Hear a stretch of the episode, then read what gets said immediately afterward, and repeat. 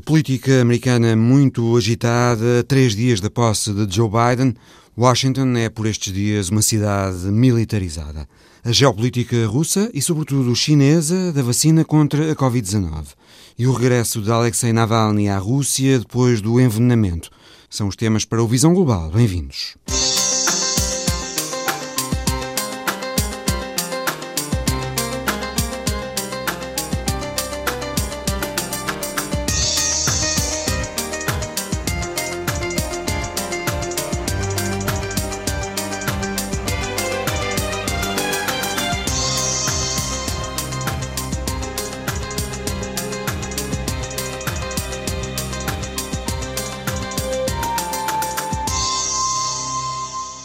Joe Biden toma posse na quarta-feira com um pano de fundo político na América muito crispado. Por causa dos acontecimentos no Capitólio, os democratas avançaram para a destituição, a segunda, de Donald Trump, que será agora julgada no Senado. Eventualmente, já só depois da posse do novo presidente. Se for condenado, Trump fica impedido de voltar a candidatar-se à Casa Branca e, nesta altura, os senadores republicanos pesam os prós e os contras de votar a favor desse desfecho. A questão importa também para perceber com que partido republicano os democratas, no poder, vão trabalhar. A análise a seguir por Bernardo Pires de Lima.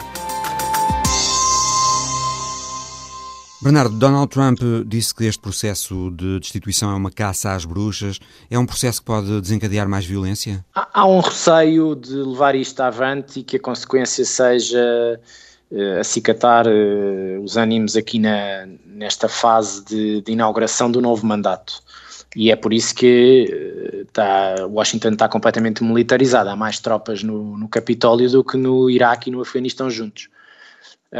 Sim, esse é um risco, mas há um outro risco que é deixar a Constituição, a lei e a, o exercício do cargo presidencial sem defesa. E esse talvez seja bastante mais problemático e duradouro nos seus efeitos. E, portanto, eu privilegio a defesa dessa, dessa linha, que é, há um prevaricador, há um processo que tem que ser conduzido independentemente dele, do presidente sair de, de cena, e a Constituição não é clara sobre se o fim de mandato implica o fim do processo de impeachment, eh, as teses divergem. Há precedentes de, nomeadamente no século XIX, de haver membros do uh, executivo, uh, o antigo secretário da, da guerra de, do presidente Grant, que já depois de sair de, do cargo, uh, o processo de impeachment foi ao Senado e depois há aqui uma dimensão interna dentro do Partido Republicano que tem que servir para perceber até que ponto é que o partido quer fazer uma regeneração ou quer eh, continuar eh, dentro da linha de agressividade, de nacionalista e, e de adepta destas teorias da conspiração que levaram a à invasão do Senado. Precisamente, é Bernardo, houve 10 republicanos que votaram a favor do processo de destituição, entre eles Liz Cheney, que é uma republicana de topo no Congresso. O líder dos republicanos no Senado, Mitch McConnell, também tem deixado entender que pode apoiar o processo no Senado. Podemos ler isto como sinais de que o Partido Republicano pode aos poucos começar a rever a lealdade para com Trump? Se tivermos em consideração o impeachment de há um ano, sim, há um avanço no, no, tipo de eh, corte e de ruptura que alguns estão dispostos a fazer. Mas eu ponho a coisa do outro lado, que é em 212 representantes na Câmara Baixa, só 10 é que votaram favoravelmente e, portanto, 95% daquela bancada republicana estava ao lado do presidente. No caso do Senado, é evidente que nós temos aqui, aritmeticamente, precisamos de 17 senadores para que os dois terços sejam atingidos. Há muita gente que aponta para cinco senadores que poderão facilmente estar ao lado do, da convicção, ou seja, o Presidente já, já foi alvo de um impeachment aprovado na Câmara Baixa, o Senado, por dois terços, vai, eh, no fundo, eh, retirá-lo do cargo, neste caso já fora de prazo, porque ele sai do mandato eh, antes de, do processo no Senado previsivelmente estar terminado, e depois há uma terceira fase, que é essa a fase mais interessante do processo, chamemos assim, que é haver uma nova uh, ido ao Senado, em que se uh, apresenta uma, através de, do exercício de argumentativo de defesa de uma das emendas constitucionais, em que se inibe, por tempo indeterminado, o Presidente de voltar a exercer qualquer cargo público. E aí já só é preciso uma maioria simples no Senado. Portanto, aqui os dois terços, no fundo, poderemos estar a falar de 12 senadores que vão ser ou não motivados a, a votar favoravelmente a, a, condenação se o líder da bancada, o Mitch McConnell, der esse sinal. Neste momento, o Mitch McConnell, as declarações que fez são dúbias, porque ele o que diz é há matéria para um impeachment e o presidente errou, portanto, não, não tem o mesmo comportamento que teve no impeachment de janeiro, fevereiro de 2020, mas não diz como é que vai exercer o voto. E, portanto, está a, a tentar perceber quais são os riscos de fazer um corte radical, riscos físicos até, porque eu imagino as ameaças que muitos deles estão a receber neste momento, e, portanto, tudo isso está a ser uh, ponderado. O que é facto é que o Mitch McConnell é fundamental para levar o que resta dos senadores uh, necessários à aprovação da, da condenação no Senado. E aí abre-se depois uma, uma, outra fase, já com o presidente fora de, de cargo, o presidente Trump, que é uh, uma votação, uma nova votação, em que se vai votar por maioria simples e não por dois terços o facto do presidente poder ser impedido de se recandidatar e de exercer eh, qualquer cargo público no futuro. Isso é a avaliação também que se está a fazer, que é saber se, do ponto de vista das redes sociais, que é bani-lo das redes sociais e ser uh, banido de exercício de cargos públicos no futuro, se isso tem impacto na radicalização das suas bases e uh, se uh, leva a uma ruptura formal dentro do Partido Republicano que o iniba de ser competitivo nos próximos ciclos eleitorais. Tudo isto está a ser ponderado. Portanto, a tua pergunta no, no início fazia, faz todo o sentido, que é saber se do ponto de vista da radicalização das ruas e da radicalização do partido, como é que se pesa as decisões que vão ser tomadas nas próximas semanas. Isto é muito importante porque é, é, também a paz social, a paz política, a paz partidária e a paz argumentativa que, que está também nas, na base das condições de governabilidade da administração Biden. Tudo aquilo que vai acontecer nas próximas semanas não é apenas um fenómeno sobre Trump contra ou a favor dele. As redes sociais baniram Trump com o argumento de que as publicações dele incitam ao ódio e representam um risco de violência, mas houve vários políticos europeus que condenaram ou pelo menos mostraram reservas a essa ação das plataformas, porque se por um lado é preciso pôr um travão ao discurso do ódio, por outro é discutível que devam ser essas empresas, essa oligarquia digital, como disse o ministro francês da Economia Bruno Le Maire, a decidir o que é aceitável ou não publicar, não é? A crítica é muito aceitável, mas também é uma autocrítica ao papel de missionário dos Estados ou das instituições, neste caso comunitárias, ao longo do processo todo de eh, digamos, de hegemonia das tecnológicas americanas. O que aconteceu foi, uh, ao longo destes anos todos, porque as empresas não têm qualquer tipo de regulação, porque do ponto de vista fiscal uh, não, não contribuem em nada, nem para a equidade fiscal, nem para os cofres dos Estados, absolutamente nada. Do ponto de vista laboral, também há muitas dúvidas sobre é, o tipo de precariedade que, que, que, por lá vai. Portanto, é uma, é uma zona de ninguém que, em que o, só o mercado é que uh, define o que é que é conteúdo legítimo e ilegítimo e as práticas concorrenciais entre elas. Agora a Europa está a tentar Ora, avançar com legislação uh, precisamente nessa área. A, a comissária Verstappen na anterior Comissão Juncker, tentou levar este papel regulatório mais avante, mas não, não, não teve muito sucesso. Agora, acho que isto abre um novo quadro legislativo, provavelmente alargado a uma frente transatlântica mais coordenada, do ponto de vista prático, sobre o que, o que aconteceu, acho que é, é, de uma, não, é de uma tremenda hipocrisia que só se faça uma autocrítica por parte das tecnológicas sobre o, os limites ultrapassados do discurso do ódio por causa do presidente Trump ao fim de quatro anos, quando ele está uh, diariamente a fazer isto em prol do modelo de negócio das tecnológicas. O que nós podemos concluir é que o modelo de negócio destas empresas, dos Facebooks, de, dos Twitters, do, do Instagram, do, do YouTube, etc., são incompatíveis com a saúde das democracias. Para a defesa da saúde das democracias, ou toda a gente se senta à mesa, privados e público, para encontrar aqui uma forma de entendimento, de regulação e de responsabilidade fiscal, ou então vamos continuar aqui com mundos separados, em que se atribui toda e qualquer decisão e responsabilidade às empresas, aos seus conselhos de administração. Os Estados não conseguem eh, fazer eh, valer eh, os princípios constitucionais e, no fundo, também é aquilo que está a acontecer, fecha-se a conta do presidente Trump e, aquela, e os seguidores todos migram para outras plataformas criadas uh, ad hoc. A questão também é, é essa, não será uh, banindo figuras como Donald Trump e quejandos que se acaba com o desconforto social que tem conduzido a que essas figuras sejam populares? Não, absolutamente, porque, até porque o desconforto social e o, o tipo de argumentação que depois é uh, eleitoralmente conquistada e que leva a vitórias eleitorais é anterior à chegada do Donald Trump às redes sociais. Que ele consegue encontrar ali, tal como o Bolsonaro também o fez, é, desprezando os mídias tradicionais, encontrar ali as plataformas a custo zero para disseminar uh, a sua argumentação. E isso tem peso eleitoral.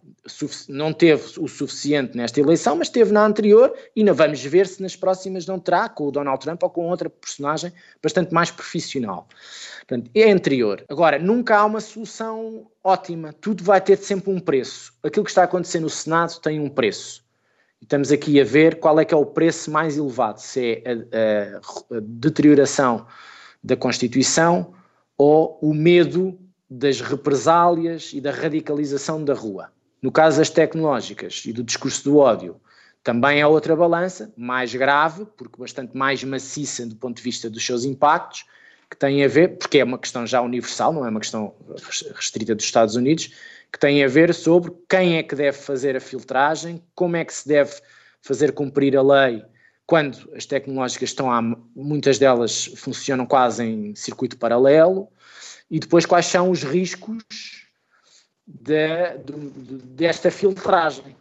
Impolar o clima de suposta censura ou uh, ter aqui uma, uma, mecanismos mais sofisticados em que se uh, temporariamente se suspende a conta, uh, se restringe por via do, do algoritmo determinadas palavras, um, e isto tem que ser um, generalizado, não pode ser particularizado à pessoa A ou à pessoa B. A rede toda não pode conter determinado uh, tipo de incitação ao ódio, independentemente de nos chamarmos Trump ou, ou outra, outra, outra pessoa qualquer. Bernardo Pires de Lima.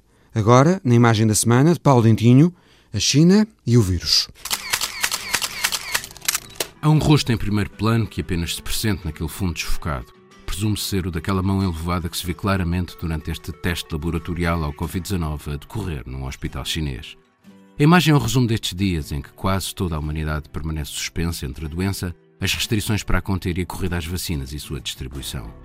Não se trata apenas da luta contra a maior crise sanitária mundial neste último século, ela é também contra os riscos que as suas consequências poderão ter sobre as sociedades e os sistemas políticos. Um ano depois, as origens do vírus continuam a ser uma incógnita. A Organização Mundial de Saúde conseguiu finalmente que uma equipe internacional pudesse ir pesquisar em loco. Tonight, one year after the virus emerged, a World Health Organization team is in Wuhan, though two scientists were denied entry after testing positive for antibodies. Mas Pequim impôs condições. Cooptou os participantes e permite-lhes apenas trabalhar sobre os dados validados por si, sabendo-se que o regime é incapaz de assegurar a mínima autonomia às suas próprias pesquisas. Há um ano, a primeira equipa internacional, composta paritariamente por especialistas chineses e estrangeiros, nem sequer pôde ir à província de Hubei. Apenas três deles conseguiram estar algumas horas na periferia do An, a cidade onde tudo terá começado, mas sem conseguirem fazer inquérito algum. Theories have included Wuhan's high security lab, and according to lab directors, the WHO will not investigate the Wuhan lab as a possible source. Os lançadores de alertas chineses foram entretanto reduzidos ao silêncio, intimidados e alguns até mesmo sancionados com penas de prisão. Do you believe the virus started in Wuhan? No. Do you believe it started in China? Yeah. Then where? I do not have answer yet. A China deveria ter uma obrigação de transparência com o resto da humanidade em torno da origem do vírus, até por estar também ela a enfrentar um ressurgimento da doença na proximidade de Pequim. Só que o vírus continua a ter para o regime uma dimensão política. É um instrumento da sua narrativa no seu percurso para a supremacia mundial. Mais a mais nesta altura em que o país se encontra já num crescimento económico a grande velocidade e a maior parte do mundo ainda abraços com a crise sanitária e o seu enorme cortejo diário de mortes e novos infectados. Paulo Dentinho e a imagem da semana que pode ser vista no Facebook da RTP Notícias. A pandemia está a ajudar e de que maneira o crescimento das exportações chinesas que estão em máximos dos últimos cinco anos. A pandemia, e em concreto agora as vacinas chinesas da Sinovac e Sinopharm, estão também a ser um instrumento muito útil da política externa chinesa. Por exemplo, em relação à Turquia, como nos vai explicar o correspondente da Antena 1 em Ankara, José Pedro Tavares. A, a, Turquia começou o seu programa de vacinação eh, na passada quarta-feira e a primeira pessoa a ser vacinada foi o ministro da Saúde, Fahrettin Koca, a primeira pessoa eh, eh em toda a Turquia. Na quinta-feira, o próprio presidente Recep Tayyip Erdogan já foi vacinado. Desde quarta até hoje, mais de 250 mil pessoas já foram vacinadas com essa vacina chinesa, eh, que é de facto a aposta do regime de Ankara para combater o, uh, o coronavírus, o Covid-19. Ankara, a Turquia, que tem uma população de 85 milhões de pessoas, comprou 50 milhões de doses uh, desta vacina chinesa Sinovac. E 3 milhões de doses já chegaram à Turquia, chegaram no dia 30 de dezembro e estiveram de facto em testes um, até uh, esta semana, quando começou o programa de, de vacinação. Houve alguma controvérsia porque a vacina chegou mais tarde do que o esperado. Era suposto chegar em meados de dezembro e houve vários cancelamentos, o que levou a muita especulação sobre as origens desse cancelamento, eventuais pressões políticas, negociatas políticas com uh, o regime uh, chinês. A China, uh, Zé Pedro, resistiu a exportar a vacina para a Turquia, não foi? Bom, eh, eh, esta chegada da vacina à Turquia coincidiu com uh, um momento sensível na relação entre os dois países, a negociação e a assinatura de um tratado bilateral de extradição de pessoas entre a China e a Turquia. Sensível porquê? Porque uh, a Turquia tem uma minoria considerável de uigures, incluindo mais de 20 mil dissidentes uigures, uma etnia chinesa, mas uma etnia muçulmana com ligações e cultura uh, turcas. Um, então, enquanto não parte... houve acordo sobre essa matéria, não houve é, vacina. É, Uh, certo. Uh, a China, o Pequim, já ratificou esse acordo bilateral, um acordo que vem de alguns anos, já, já o, o, acordo foi primeiro negociado em 2017, mas ainda não foi ratificado pelos dois países. E, e terá havido agora contactos a mais alto nível. A China fez pressão sobre a Turquia, ratificou esse acordo uh, e espera agora que Ankara ratifique, quando o Parlamento abrir, em fevereiro, esse acordo de extradição. Isto está a colocar a minoria uigur na Turquia que incluem muitos dissidentes, em alvoroço, e, e de facto eh, há, há, essa especulação que o atraso no envio das vacinas uh, terá a ver com estas pressões políticas para que a Turquia ratifique este acordo, que permitirá eventualmente a extradição de alguns destes dissidentes uigures um, ehm, para, uh, para a China. Então a Turquia já terá dado garantias a Pequim de que o acordo será ratificado? O acordo formalmente ainda não foi ratificado pelo Parlamento de Ankara, especula-se que o será um, eh, em fevereiro, quando o Parlamento reabrir os seus trabalhos. De qualquer das maneiras, alguns políticos turcos, essas, essas são as indicações que temos, de qualquer das maneiras, alguns políticos turcos, para acalmar a situação, já disseram que eh, eh, alguns tipos de delitos, nomeadamente delitos políticos, não serão ou não estão incluídos neste acordo bilateral. De qualquer das maneiras, um tema muito, muito sensível. É sabido eh, os, os problemas e a, e a, a, opressão dos direitos das, da minoria uigur eh, na China, eh, campos de concentração, eh, infertilização forçada de, de, de mulheres uigures um, e, e, de facto a, a, a, Turquia é hoje um dos países que concentra mais dissidentes uigures no mundo um, e onde há inclusive algumas campanhas e alguma informação relativamente a, esta matéria. Esse acordo, Zé Pedro, entre a Turquia e a China relativamente à extradição dos, dos uigures não vai um pouco contra a posição de Erdogan sistematicamente reiterada de grande defensor da causa muçulmana no mundo? Exatamente. É, é, é um, é, um, enfim, é, uma, é uma, é uma hipocrisia, uma omissão de, de Erdogan que, que, se tem assumido como o grande defensor da Ummah a, irmandade muçulmana no mundo. Uh, Erdogan defende os palestinianos, defende uh, os muçulmanos no norte da África, no fundo defende todas as causas muçulmanas e tem sido omisso uh, relativamente a esta questão. Porquê? ora bem, a China tem cada vez mais um poder enorme sobre a Turquia, nomeadamente a nível económico, sobretudo nesta fase em que o, os amigos ocidentais da Turquia desertaram e começam a voltar costas a Ankara. Investimento externo do Ocidente na Turquia tem caído a pique, nomeadamente por causa dos problemas políticos, os problemas de Estado de Direito, os problemas de democracia na Turquia, e, a Turquia tem-se virado nos últimos anos precisamente para a China, para assegurar esse financiamento, para assegurar cadeias de comércio, e ainda por cima a China é um parceiro que, ao contrário da Europa e do Ocidente, não, não faz muitas perguntas sobre direitos humanos, sobre Estado de Direito, uh, sobre uh, democracia. Há, pois, um interesse muito grande na, na, na, China, nas rotas comerciais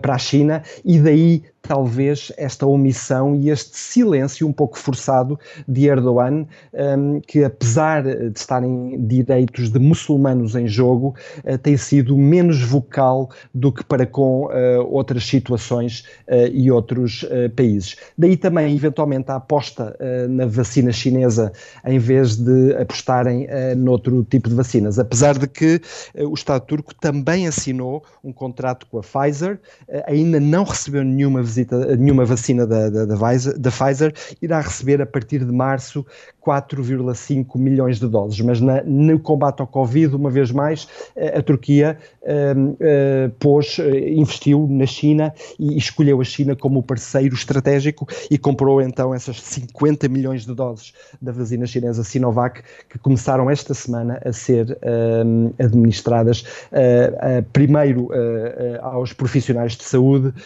e aos políticos e depois mais tarde a, outras, a outros setores da população. O correspondente da Antena 1 na Turquia, José Pedro Tavares. O Bahrein e os Emirados Árabes Unidos são dos países que maiores percentagens das respectivas populações vacinaram até ao momento. Só Israel vacinou uma percentagem maior e o Bahrein e os Emirados também estão a usar vacinas chinesas.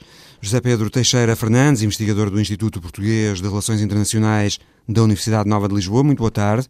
Além de comprarem as vacinas à China, os Emirados querem ser um hub de distribuição de vacinas chinesas no Golfo abriram em Abu Dhabi instalações gigantescas para armazenamento de vacinas. Há uma parceria com uma empresa suíça para fabricar contentores frigoríficos e querem começar a fabricar a vacina chinesa no final do ano. Estamos a assistir a um aprofundamento dos laços entre a China e as monarquias do Golfo. Sem qualquer dúvida. Uh, os países uh, do Golfo, uh, tradicionalmente aliados da Arábia Saudita na região, mas também dos Estados Unidos, eh, estão nestes últimos tempos aqui a fazer uma certa diversificação de alianças, fruto também das circunstâncias internacionais e da própria região. Eh, a China, nestes últimos anos, grosso modo talvez nesta última década, tem uma presença, eu diria, cada vez mais significativa também nessa área do mundo, aliás, como noutras áreas do mundo, eh, e vê estes Estados do Médio Oriente como parceiros bastante interessantes do ponto de vista económico. Isto leva-nos também aqui à estratégia chinesa da Rota da Seda e, de, no fundo, criar uma grande rede de infraestruturas para o seu comércio internacional. Eh, mas há aqui, inevitavelmente, também um projetar de uma influência política no, no Médio Oriente. Eh, neste aspecto, é, é de facto um caso a seguir, eh, porque hum, nós vemos que os Estados Unidos, nestes últimos tempos, têm perdido alguma influência no Médio Oriente por várias razões, ligadas desde logo também com certas políticas do governo Trump, mas também com as alterações grandes de, do xadrez político internacional e, eu diria também com a questão energética, onde os Estados Unidos não têm neste momento o grau de dependência do Médio Oriente, pelo contrário, até têm uma autonomia do ponto de vista energético bastante grande pelo enorme salto que deram na produção, eh, nomeadamente pelo shale eh, oil, que também alterou provavelmente essa, hum, essa importância e esse interesse dos do Estados Unidos pela região. E aqui a questão sempre em aberto, embora não haja sinais nesta altura eh, que a China tenha interesse em envolver-se também nos conflitos do Médio Oriente, em, no fundo, deixar-se envolver, ou ela própria tomar a iniciativa de ser também um fornecedor de segurança para os Estados da região, em que medida isso mais tarde ou mais cedo também acabará por levar um pouco a essas dinâmicas. O interesse dos Estados Unidos no Médio Oriente atenuou-se, mas não desapareceu. Sem dúvida, uh, atenuou-se, mas não desapareceu. Uh, isso é uma afirmação que eu penso totalmente correta. Eu diria também, até acrescentaria, transformou-se em alguns aspectos, não é? A questão de Israel e a questão do programa nuclear iraniano são, obviamente, outra linha fundamental para a compreensão do Médio Oriente atual e para interligar todo este puzzle, às vezes extraordinariamente complexo do ponto de vista até de percebermos as dinâmicas e os interesses na região. Estou a pensar uh, no reconhecimento de Israel pelos Emirados Árabes Unidos, uh, pelo Bahrein. Uh, temos também, também agora o, o, caso mais recentemente Marrocos, entretanto houve o Sudão.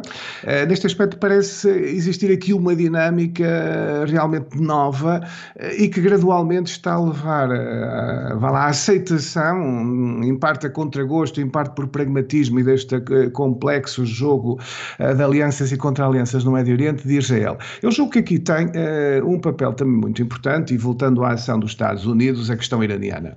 Eh, a questão iraniana está provavelmente no centro também deste reconhecimento de Israel por vários Estados, eh, no fundo sinalizando, entre outras coisas, e para além, obviamente, também de questões económicas e de parcerias económicas, que terão aqui o seu peso, eh, mas sinalizando ao Irão que nas dinâmicas da região há claramente aqui um contrapeso à sua influência, do qual os países árabes poderão cooptar Israel uh, árabes sunitas. Por outro lado, um, a questão também é, é, obviamente, do ponto de vista do que foi toda a lógica de, do governo Trump, de romper relações com o Irão, uh, romper mais corretamente o acordo nuclear uh, e de aumentar a pressão sobre o Irão. na realidade, essa linha até se intensificou. essa linha até se intensificou nestes últimos meses. Eu penso que essa linha até pode, em parte, explicar, embora ele, haja outras explicações também para isso, em parte pode explicar até um voltar a ter alguma relação de mais normalidade entre o Qatar uh, e os países uh, do Conselho de Cooperação do Golfo, a Arábia Saudita, Emiratos e outros, uh, não, não, explicando só por aí essa, essa, essa aproximação novamente, esse normalizar das relações, mas julgo que também esta questão iraniana e sobretudo a percepção na Arábia Saudita e de outros Estados que estão na linha da frente dessa oposição à influência iraniana na região, foi pragmaticamente que as divisões entre eles, e nomeadamente este conflito com o Qatar, colocava o Qatar eh, também na, na, lógica de se aproximar pragmaticamente do Irão, até para encontrar, no fundo, alternativas e da Turquia. Eh, essa, essa reversão que vimos agora neste, nestas últimas semanas, penso que também explica, em parte por essa linha, embora haja outras dinâmicas até e rivalidades pessoais entre questões estratégicas também que poderão explicar isso. E que outros aspectos é que terão ditado o estabelecimento agora no final do ano das relações com o Qatar, depois deste Emirado ter estado três anos e meio sujeito a um completo bloqueio por parte dos vizinhos, sob acusação de apoio ao Irão e ligações ao terrorismo? Uh, houve aqui eh, uma surpreendente alteração, ou surpreendente pelo menos à primeira vista, mas eu penso que ela se explica muito, voltando ao ponto anterior, em parte pela própria pressão dos Estados Unidos, que também não viam com interesse nenhum esta divisão entre os seus aliados. julgo que também funcionou aqui um cálculo do, próprio Qatar, um, que este ano, uh, até porque teria aqui um acontecimento, se, se, realizar efetivamente, de grande projeção internacional, que é o Campeonato do Mundo de Futebol, portanto, toda esta também isolamento funcionava contra e causava-lhe grandes prejuízos. ao mesmo tempo, os próprios Emirados que são uma espécie de hub internacional de comércio, ao estarem na linha da frente desse bloqueio também económico ao Qatar, os próprios também inevitavelmente tinham aqui algum tipo de prejuízos. Portanto, penso que acabou por prevalecer aqui um certo pragmatismo de ambos os lados, do ponto de vista até de minimizar perdas, de atenuar eventualmente os canais que o Irão acabava por ter pela via do Qatar, ou de os cortar o mais possível, embora oficialmente o Qatar diga que não vai congelar a sua relação com o Irão só por causa disto, uh, mas também terá pesado aqui a questão uh, da Irmandade Muçulmana, porque é, é, essa questão é uma questão política importante para estes países, nomeadamente o Egito, que é um dos países que esteve também neste bloqueio e de uma maneira até forte de, oposição ao Qatar, tem acusado o Qatar de ser um instigador da Irmandade Muçulmana, que tem em particular enraizamento no Egito, país no qual onde aliás nasceu. O Qatar, um, embora não abertamente assumindo que vai romper com a Irmandade Muçulmana, eventualmente também uh, deixará de, ter, eh, de ser aqui um país tão abertamente simpático com ela, aliás como tem sido até agora também a Turquia. Portanto, parece haver aqui algum, vá lá, uh, ajustar de posições sem, no fundo, romper radicalmente com o que se tinha dito anteriormente, mas parece haver aqui um, um, um por, por conveniências mútuas aqui algum voltar de algum entendimento mais normal. Eu julgo que é, fundamentalmente por isso que se poderá explicar esta situação. E eu acrescentaria também ainda aqui um outro pormenor. A própria expectativa de ver como é que vai atuar eh, o presidente dos Estados Unidos, o Joe Biden, relativamente ao Irão. Eh, penso que parte destas movimentações que temos visto no Médio Oriente são um marcar um terreno, porque todos estes Estados que estamos a falar têm normalmente eh, tradição de proximidade política ou militar com os Estados Unidos, e marcar-lhe um terreno, talvez aqui com exceção relativa do Qatar, que será extraordinariamente difícil aos Estados Unidos voltar à aliança, à aliança que é um erro dito desta maneira, ao acordo uh, nuclear com o Irão, ou seja, uh, provavelmente dificultando imenso a margem de manobra de Joe Biden uh, para voltar aqui a encontrar um ponto de entendimento nuclear e colocar novamente os Estados Unidos nesse acordo com o Irão. José Pedro Teixeira Fernandes, investigador do Instituto Português de Relações Internacionais da Universidade Nova de Lisboa. A seguir ainda a geopolítica da vacina, vista pelo comentador da Antena 1 Felipe Vasconcelos Romão. Estamos a assistir à Rússia e à China a exportarem as respectivas vacinas para muitos países do mundo, alguns deles até aliados tradicionais dos Estados Unidos e do Ocidente, a Turquia, o Egito, até monarquias do Golfo, como os Emirados Árabes Unidos eh, e o Bahrein. Exatamente. Eu julgo que, nesse ponto de vista, há duas questões centrais. A primeira é a questão uh, da disponibilidade. A vacina, as vacinas são muito recentes, algumas ainda nem estão aprovadas, nem passaram ainda da segunda fase de testes. Isto coloca enormes desafios do ponto de vista da sua produção e, por consequência, da sua disponibilidade uh, para os diferentes uh, Estados. Ligado com isto está a questão dos Estados Unidos e da União Europeia terem feito encomendas uh, muito generosas das primeiras doses da vacina, quer da Pfizer, quer da Moderna e da de Oxford também, e isto obviamente vai colocar em dificuldade os países que têm mais necessidades e mais carências económicas na hora de fazer uh, essa, essa aquisição. Este, este espaço acaba por ser preenchido, aproveitado uh, por alternativas uh, que serão, à partida, mais baratas e apoiadas por entidades estatais, digamos assim. E aqui surge logo à cabeça a Sputnik 5 da Rússia e as diferentes vacinas que já estão, como por exemplo a da Sinovac, vindas com origem em laboratórios chineses. Eh, portanto, na prática, enquanto as vacinas produzidas ao Ocidente funcionam numa lógica mais de procura e de oferta e de economia de mercado, obviamente com os Estados a ter um papel ativo ou entidades como a União Europeia na sua aquisição, eh, por parte da Rússia e da China há, e tendo em conta que elas são originárias de entidades ligadas ou diretamente propriedade do Estado, há aqui uma geopolítica da vacina em que os Estados vão, em que a Rússia e a China vão estabelecer prioridades um, e, através da vacina, ter uma capacidade de influência sobre os, sobre os Estados que estão uh, bastante uh, aflitos uh, e, e, desesperados com uma situação que agora com os novos picos eh, pode novamente pôr em causa a saúde pública e, evidentemente, a posição dos governos uh, no combate à epidemia. Há uns meses tivemos a diplomacia chinesa da máscara, quando não havia máscaras, e foi a China que assegurou o fornecimento de máscaras ao mundo. Agora podemos dizer que temos a diplomacia da vacina. Exatamente, temos a diplomacia da vacina, temos o soft power da vacina eh, e isto é uma, uma prioridade, sobretudo tendo em conta os bons resultados, eh, e quando olhamos para os resultados das diferentes balanças comerciais no ano passado, e verificamos que a China teve uma, de certa forma, do ponto de vista das suas exportações, acabou por beneficiar com a pandemia e, sobretudo, acabou por beneficiar com a falta de preparação, com a pouca preparação dos Estados, nomeadamente dos Estados ocidentais, em relação uh, ao combate e, às, e, aos consumíveis necessários para fazer frente uh, à Covid-19. Precisamente, portanto, Felipe, em plena crise global provocada pela pandemia, estamos a assistir a uma quase insolente saúde de tudo o que é made in China, não é?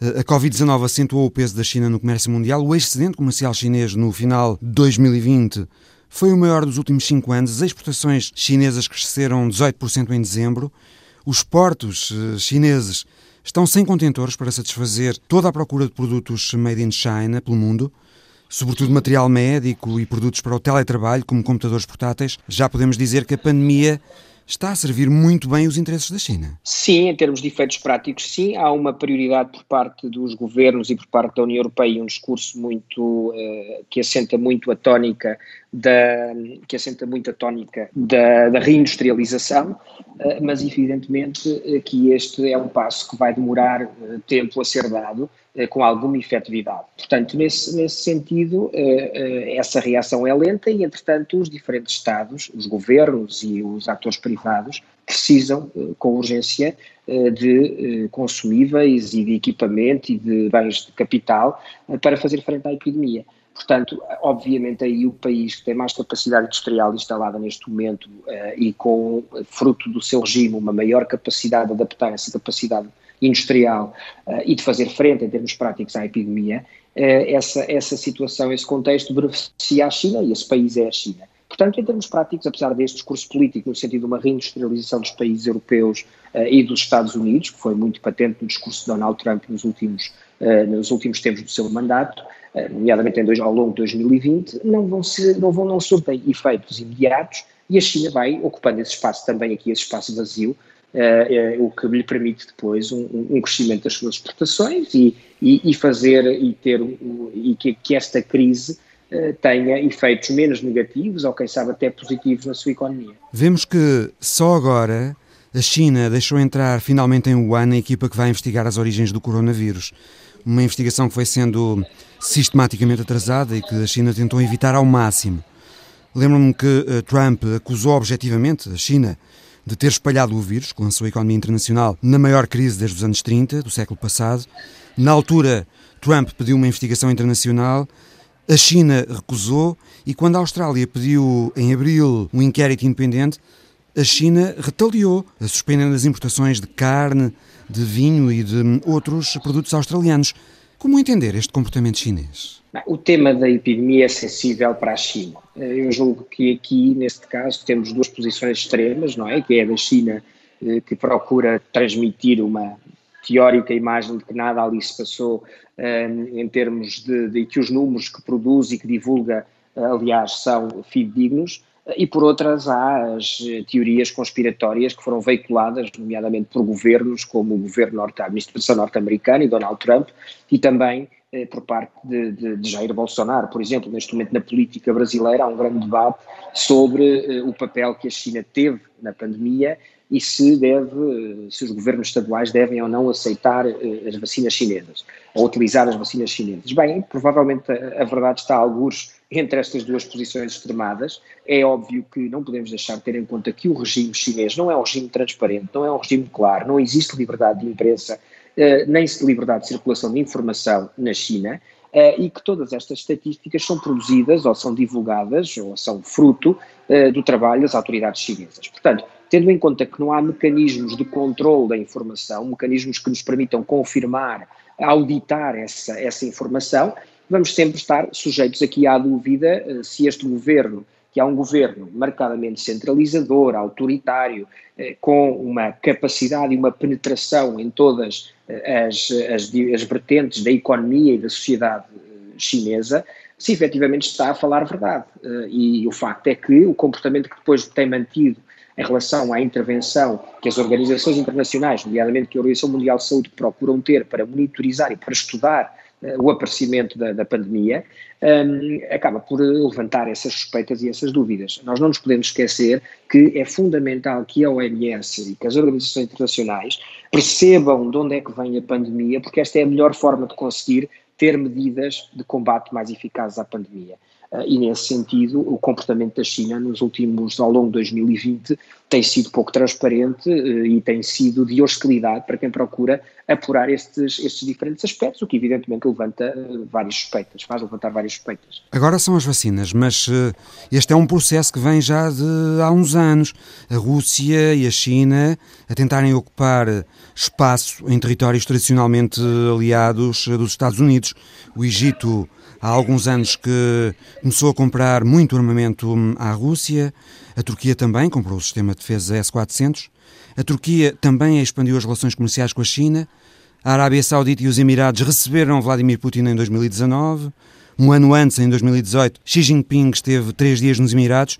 Estamos perante um processo que vem já de há uns anos. Sim, um processo que vem de há uns anos eh, e que conta com, quanto a mim, dois, dois aspectos importantes. A Rússia tentou recuperar nos últimos, nos últimos 20 anos, em função também de um, de um aumento e de uma, num primeiro momento, do aumento do preço das, das matérias-primas, que lhe permitiu com o petróleo e com o gás eh, recuperar uma margem de, grande depois da crise do final dos anos 90, e a China tem, sido, tem tido uma aceleração constante desde, desde o final dos anos 70 até agora.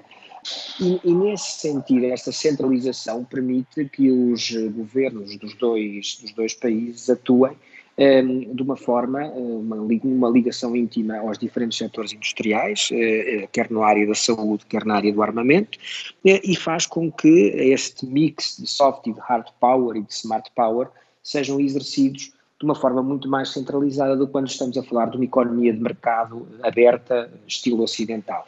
Por outro lado, os últimos quatro anos, sabemos como a administração Trump recuou uh, nesta sua senda de maior isolacionismo e isto criou os tais espaços que vão sendo preenchidos pelas outras potências, sejam elas francamente emergentes, como o caso da China, sejam elas potências que vão tentando recuperar alguma margem perdida nos últimos anos, como no caso da Rússia.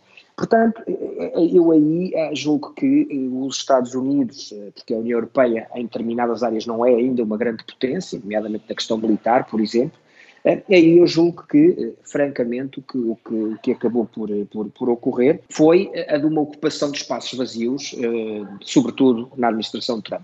Veremos agora, com a administração Biden, se este regresso de uma, de uma, do internacionalismo uh, e de algum liberalismo que caracterizou outras administrações democratas, como a de Bill Clinton, por exemplo, se pode permitir uma certa recuperação do ímpeto uh, norte-americano nesse, nesse campo, uh, ou e se vamos assistir uma maior concorrência, ou se vai continuar a ser, estes espaços vazios continuam a ser aproveitados pela China e pela Rússia. Felipe Vasconcelos Romão. A besta negra do regime de Vladimir Putin, Alexei Navalny, regressa este domingo à Rússia, depois de um longo período em Berlim a tratar-se do envenenamento a que foi sujeito o ano passado. Tema para a conversa a seguir com José Milhaçes. Zé Alexei Navalny regressa hoje à Rússia. O que é que o espera? Uh, provavelmente a prisão. Ao que tudo indica, pelo menos a julgar pelas declarações das autoridades judiciais e policiais da Rússia, uh, Alexei Navalny provavelmente nem sequer terá a oportunidade de ir a casa, mudar de roupa ou ir buscar roupa, poderá ir diretamente para a prisão. Prisão imediata? Uh, prisão imediata. E com base em quê, Zé?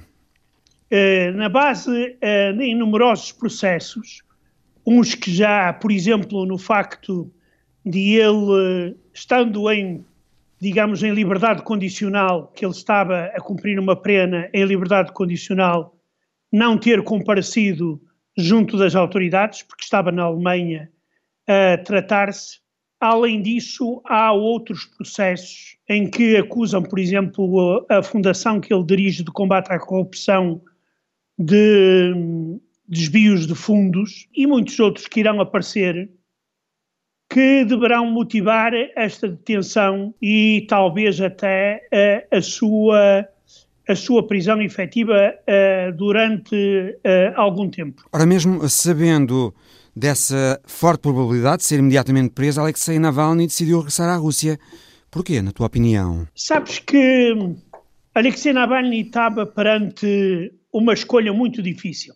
Ficar na, no Ocidente, não regressar, significaria ser rapidamente esquecido na vida política russa. Basta lembrar, por exemplo, o xadrezista Gary Kasparov ou o oligarca Mikhail Khodorkovsky. Estes são exemplos de pessoas que continuam na imigração a tentar lutar contra o regime de Putin, mas estão praticamente esquecidos e com pouca influência interna. Daí que Navalny, ao voltar à Rússia, uh, quer dar a entender que não vai desistir da luta política. E, entretanto, aqui há outras razões, e ele uh, certamente espera que o seu regresso possa abanar um bocado com a estagnação política existente na Rússia. Por exemplo, não é por acaso que as autoridades policiais já proibiram a comparência de jornalistas e apoiantes de Navalny no aeroporto à chegada do avião, eh, motivando o confinamento e a pandemia. E claro que eh, Navalny espera que haja, que ele tenha a sua, o seu regresso à Rússia venha, digamos, eh, agitar um bocado as águas políticas. além disso, há, há outra coisa que é muito importante e penso que Navalny teve em conta quando decidiu regressar no dia 17 eh, de janeiro, que é no dia 20 vai realizar-se a tomada de posse de Joe Biden, e certamente que se uh, Navalny for para a prisão, os Estados Unidos terão de reagir com protestos e novas sanções, e isto para o Kremlin será um sinal de que as relações entre Joe Biden e Vladimir Putin que já se prevêem que irão ser difíceis, serão então ainda mais difíceis. Além disso, Zé, não é nada que ele não esteja já habituado a ser preso na Rússia, não é? Claro. Pessoas que embredam pelo, por este tipo de oposição a, a Putin sabem perfeitamente uh, os riscos uh, que correm, uh, nomeadamente as possibilidades não só de serem detidos, como até eh, serem alvos de tentativas de envenenamento. Ele foi várias vezes detido. E, e, exato, ele e outros. Ele e outros. É, temos que sublinhar que não é o primeiro e penso que não será, eh, não será o último. Daí que, claro que seria eh, estranho se fosse feita mais uma tentativa na Rússia de envenenamento de Navalny e uh, com êxito, visto que ele irá uh, continuar a ser uma das pessoas mais bem acompanhadas, entre, entre aspas, uh, pelos serviços secretos soviéticos.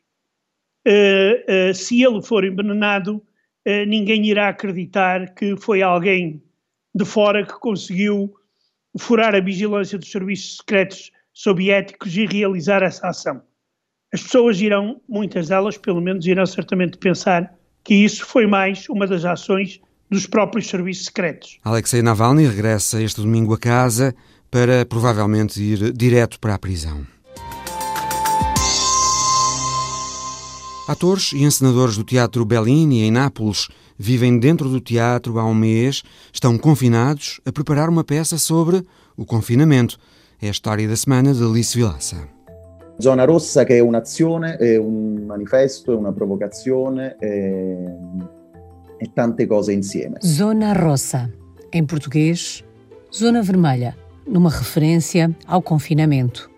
É uma experiência teatral que desde 20 de dezembro está a acontecer no Teatro Bellini de Nápoles, em Itália. Abbiamo invitato sei artisti a vivere all'interno del Teatro Bellini. Dois atores, duas atrizes e dois encenadores vivem fechados sem nunca sair do teatro. Ci hanno invitato in questa clausura. A partir de uma folha em branco, dia e noite, num processo criativo, trabalham juntos e escrevem o guião da peça que levarão à cena uma única vez, quando reabrirem os teatros. Dallo zero, dal bianco, dal nulla si incontreranno e sceglieranno il tema su cui lavorare. Stiamo come sempre lavorando perché questo luogo pretende un po' da noi la nostra creatività al 100% sempre. Até lá, os ensaios vão continuar.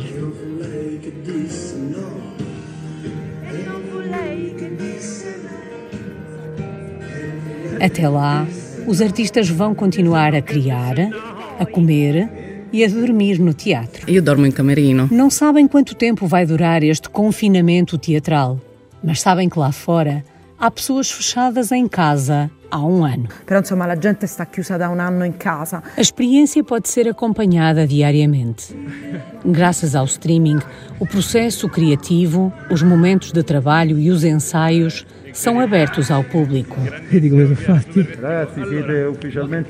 Para os artistas, esta experiência é também uma forma de protesto. Una forma di protesta, se vogliamo, perché la nostra presenza qui è anche simbolica, no? Uma ideia de dois homens, David Sacco e Daniel Russo, para quem o teatro deve continuar a ser o teatro. Per noi il teatro deve rimanere teatro. A experiência começou a 20 de dezembro de 2020, mas ainda não tem data para terminar. Entrano, non sanno quando usciranno. A história da semana de Alice Vilaça. O Visão Global volta para a semana. Até lá.